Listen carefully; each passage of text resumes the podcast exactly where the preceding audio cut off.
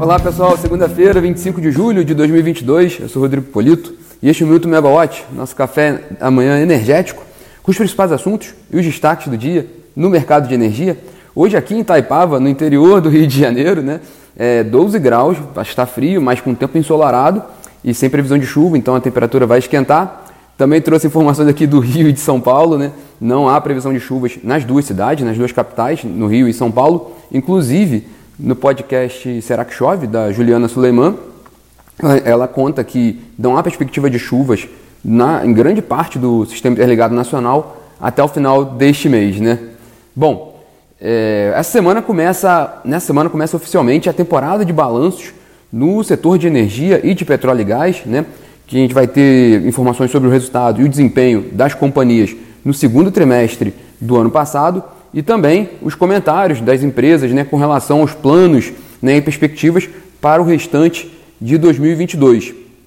Bom, tradicionalmente já, isso tem acontecido há algum tempo, a temporada de balanços começa pela Neoenergia e é ela que vai divulgar seu resultado amanhã, né, seus números do segundo trimestre, na terça-feira.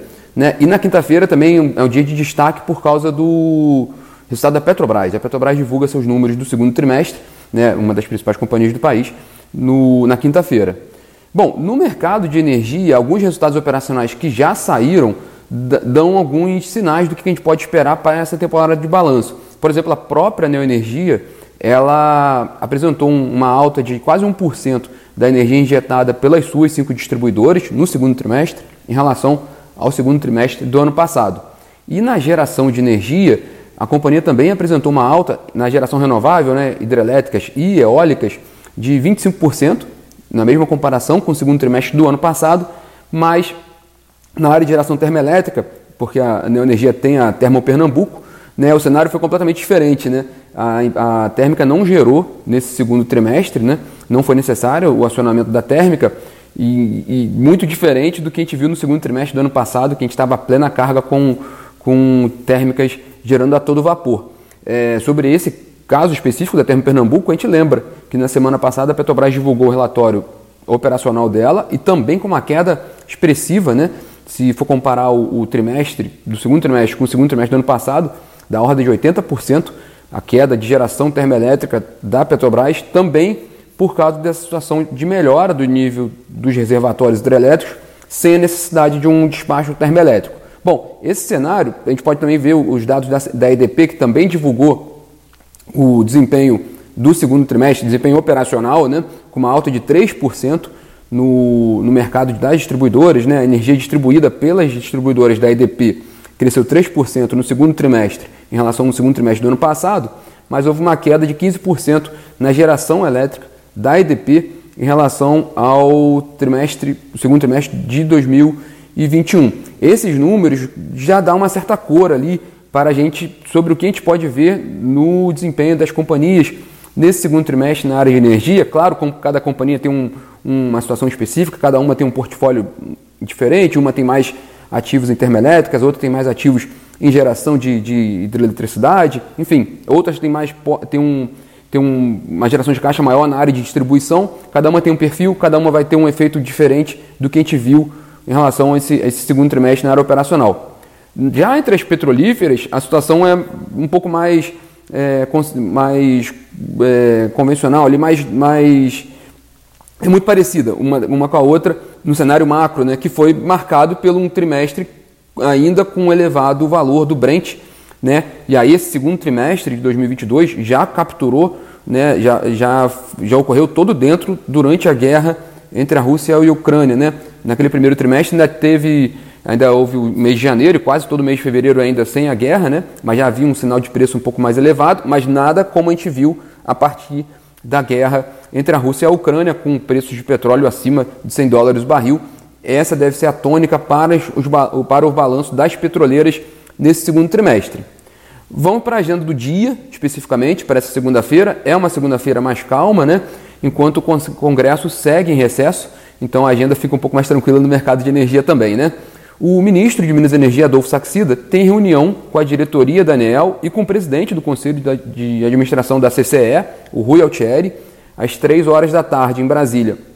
Essa reunião não foi divulgado os detalhes da reunião, não foram divulgados os detalhes da reunião, mas, mas ela ocorre aqui às vésperas do fim do prazo de início de operação das termoelétricas contratadas no leilão emergencial de outubro do ano passado, né? o procedimento simplificado.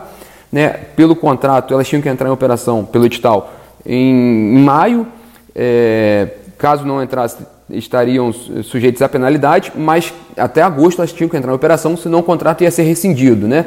Algumas companhias não entraram, né? a maioria das empresas não entrou em operação né, dentro do prazo previsto, mas elas continuam buscando o excludente de responsabilidade, é, demonstrando os motivos para não ter cumprido o cronograma. Né? É, a ANEEL já sinalizou em alguns fóruns, e também numa entrevista recente da Camila Bonfim, diretora-geral substituta, que vai analisar cada, é, cada caso. Né? Então, não necessariamente a decisão para uma companhia será igual a que outra, ao pleito de outra empresa que passe pelo, por esse processo do, do leilão emergencial de outubro. Né? É, quem não tiver o excludente de responsabilidade aprovado, reconhecido pela ANEL, pode ter o contrato com rescindido se ela não entrar em operação até agosto. Né? É, por exemplo, no caso das usinas da Carpowership, né, do grupo turco, né, eles informaram agora, na, na última sexta-feira, que a primeira das térmicas flutuantes, né, que vão ficar no porto de Itaguaí, a primeira delas já foi, já foi instalada lá na localização e as demais estão chegando agora, durante essa semana. Ao total são quatro térmicas a gás flutuantes. Né? E o sistema de transmissão dessas usinas para o sistema interligado nacional, da ordem de 15 quilômetros, já, já está na fase final ali dos testes. Né? Então a Carparro Chip dando uma, uma perspectiva ali de conclusão desse projeto essa, é, é, o grupo Carpower Chip ele tem um excludente de, de, responsabilidade. Né? Recentemente a ANEL concedeu o, reconheceu o excludente no caso dessas térmicas. Né? Para outros casos ainda não foi, não foi reconhecido, então é um tema que a gente tem que acompanhar muito de perto, principalmente nessa semana, que é a última semana de julho, né? antes dessa data aí final para a entrada de operação das térmicas. Né? E ainda no dia de hoje, né, é, o presidente Jair Bolsonaro ele cumpre uma agenda em São Paulo, num evento de agronegócios, agora pela manhã, às nove e meia da manhã. É, um dado interessante é que ele já pode incluir no seu discurso no, no evento, né?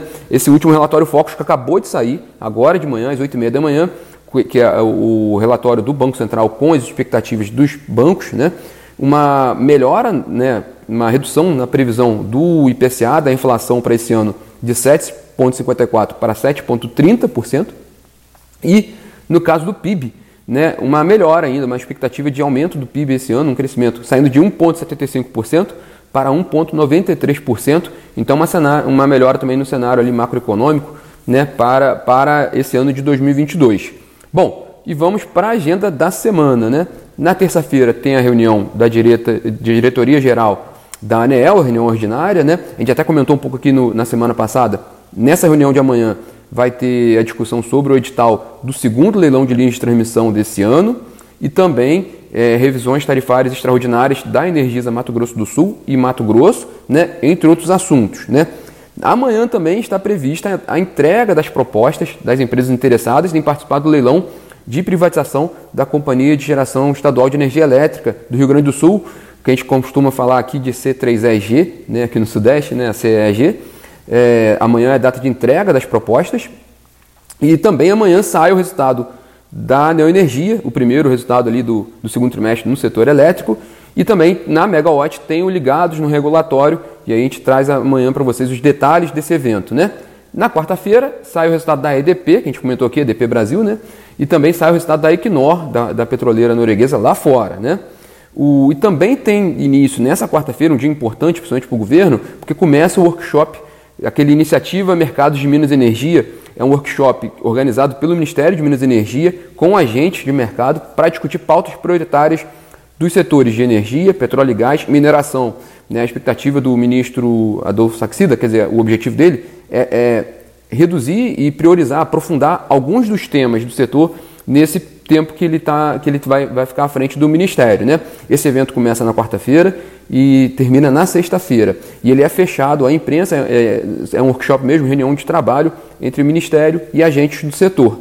Também começa na quarta-feira a EPBR Offshore Week, que é um evento na área de indústria petrolífera, né, mas que também vai ter uma pegada com, na área de transição energética. Então, também um evento importante do setor na quarta e na quinta-feira. É, na quinta-feira, é a vez ali do, dos principais resultados, né, os resultados mais de mais, mais notoriedade no mercado, sai o resultado da Petrobras e da Vale. E na área de, de transmissão de energia sai o resultado da ISA-CETEP. Né? Lá fora sai resultados, saem resultados da Shell e da Total Energies, que são duas petroleiras com bastante atuação no mercado brasileiro. Então também são resultados importantes para, para quem acompanha esse mercado no país. Na quinta-feira também tem o Prêmio Abrad, né? o prêmio anual que a Associação Brasileira de Distribuidores de Energia faz, vai fazer em Brasília, né? E, nesta quinta-feira, e também o primeiro dia de reunião do PMO, Programa Mensal de Operação né, do ONS, já fecha, fazendo um balanço do mês de junho e, e apresentando os primeiros dados, as primeiras previsões oficiais de carga, de ENA, né, de, de afluências e de nível de reservatórios para o mês de agosto. Né? Bom, e na sexta-feira termina a segunda reunião, segundo dia de reunião do PMO, está, está previsto o leilão da, da Companhia de Geração Estadual de Energia Elétrica, da C3EG, na sexta-feira, com base nas propostas que forem apresentadas amanhã. E também vai ter, importante ali, o, a, a, o dia de teleconferências né, do, da Petrobras com relação ao resultado que vai ser divulgado na quinta. E esse dia é importante, esse evento é importante porque se, se houver a participação do novo presidente da Petrobras, o Caio Paz de Andrade, vai ser o primeiro evento público né, de mercado que o, que o presidente participa, né, vai ser a primeira, primeira oportunidade até de discussão pública dele com, com investidores, com analistas de mercado. Então, muita atenção no que, como vai ser essa sexta-feira. O que ocorre às vezes nos balanços trimestrais, às vezes o CEO não participa, às vezes quem participa é o CFO, o diretor financeiro, mas tem casos que participam os dois, né?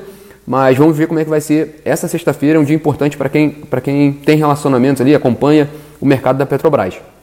Na sexta-feira também saem resultados de duas petroleiras americanas, a Exxon e a Chevron.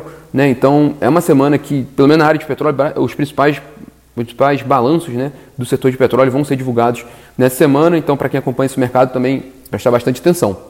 Bom, para ficar de olho nessa semana, o, o posicionamento da ANEL nessa reta final ali do, do, do, do, do prazo para entrar em operação das usinas do leilão emergencial de outubro do ano passado, muita atenção no que vai acontecer nessa semana. Também acompanhar os balanços das empresas de energia elétrica que vão divulgar os dados nessa semana, porque já vai dar para ver uma tendência né, para o que a gente pode esperar para o setor como um todo. E também ver as informações que a Petrobras vai apresentar no resultado do, do segundo trimestre na quinta-feira e nas teleconferências com analistas de mercado sobre esses números, sobre perspectivas, com a possibilidade, vamos ver, da participação do Caio Paz de Andrade, novo presidente da Petrobras. Bom, pessoal, esses são os destaques dessa segunda-feira. Tenham todos uma ótima semana e até amanhã. Tchau, tchau.